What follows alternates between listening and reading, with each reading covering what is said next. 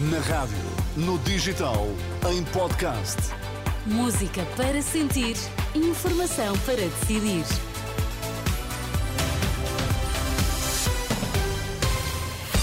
São as notícias às seis com a Ana Rita Borda de Água para já os destaques. Bom dia. Bom dia. Pedro Nuno Santos diz que não pode ficar calado quando ouve Montenegro falar de pensões ou do choque fiscal. Vladimir Putin faz hoje o discurso anual sobre o Estado da Nação. Pedro Nuno Santos diz que não pode ficar calado quando ouve Luís Montenegro falar de pensões ou do choque fiscal.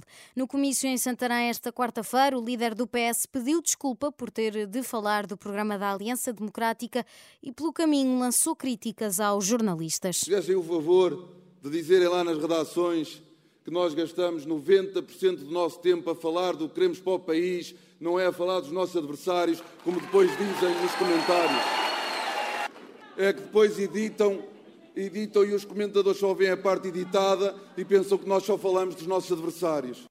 Palavras de Pedro Nuno Santos no comício em Santarém desta quarta-feira.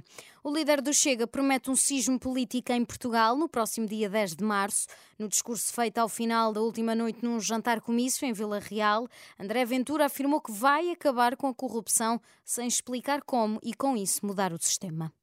E este é o voto de protesto que vai ecoar pelas paredes da República no dia 10 de março. No dia 10, as paredes desta República apodrecida vão mexer tanto que eles nem sequer vão imaginar. Os maiores sismos de Lisboa não foram nada comparado com o enorme sismo político que nós vamos causar no dia 10 de março em Portugal. Em relação à polémica em que um candidato da Aliança Democrática sugeriu que fosse feito um novo referendo ao aborto, proposta que foi depois afastada pelos líderes do PSD e do CDS, André Ventura acusa a Aliança Democrática de não se conseguir entender. Eu não sei se eles viram alguma vez alguma coisa sobre Sá Carneiro e sobre Diogo Freitas do Amaral, mas eu tenho a certeza de uma coisa. Isto não é AD nenhuma. Isto é um prostíbulo espanhol onde eles estão todos juntos não se entendem nem conseguem fazer nada. É isso que é isto. Não é mais nada. Declarações de André Ventura em Vila Real. A caravana do Chega segue esta quinta-feira para Bragança e Guarda.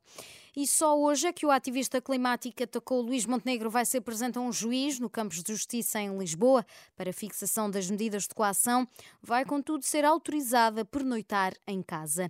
O incidente deu-se ao final da manhã desta quarta-feira, quando o líder da Aliança Democrática se preparava para visitar a Bolsa de Turismo de Lisboa, quando foi atingido com uma lata de tinta verde.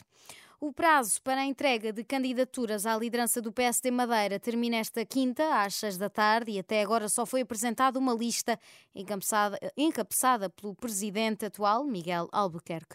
Os social-democratas madeirenses agendaram eleições internas para 21 de março e o Congresso Regional para 20 e 21 de abril. O presidente russo Vladimir Putin faz hoje o discurso anual sobre o estado da nação, na véspera do funeral do opositor Alexei Navalny e a poucas semanas das eleições presidenciais. Segundo o Kremlin, o discurso de Putin será centrado na campanha militar na Ucrânia. A duas semanas das eleições que decorrem, de 15 a 17 de março, o discurso está a ser encarado como um manifesto eleitoral de Putin. No desporto, Sporting e Benfica começam a lutar pela presença na final da Taça de Portugal de Futebol, ao defrontarem-se na primeira mão das meias finais, enquanto o Futebol Clube do Porto ainda tenta superar os quartos frente ao Santa Clara. O jogo Sporting Benfica tem encontro marcado para quando faltar um quarto para as nove da noite no estádio José Alvalade e com relato aqui na Renascença.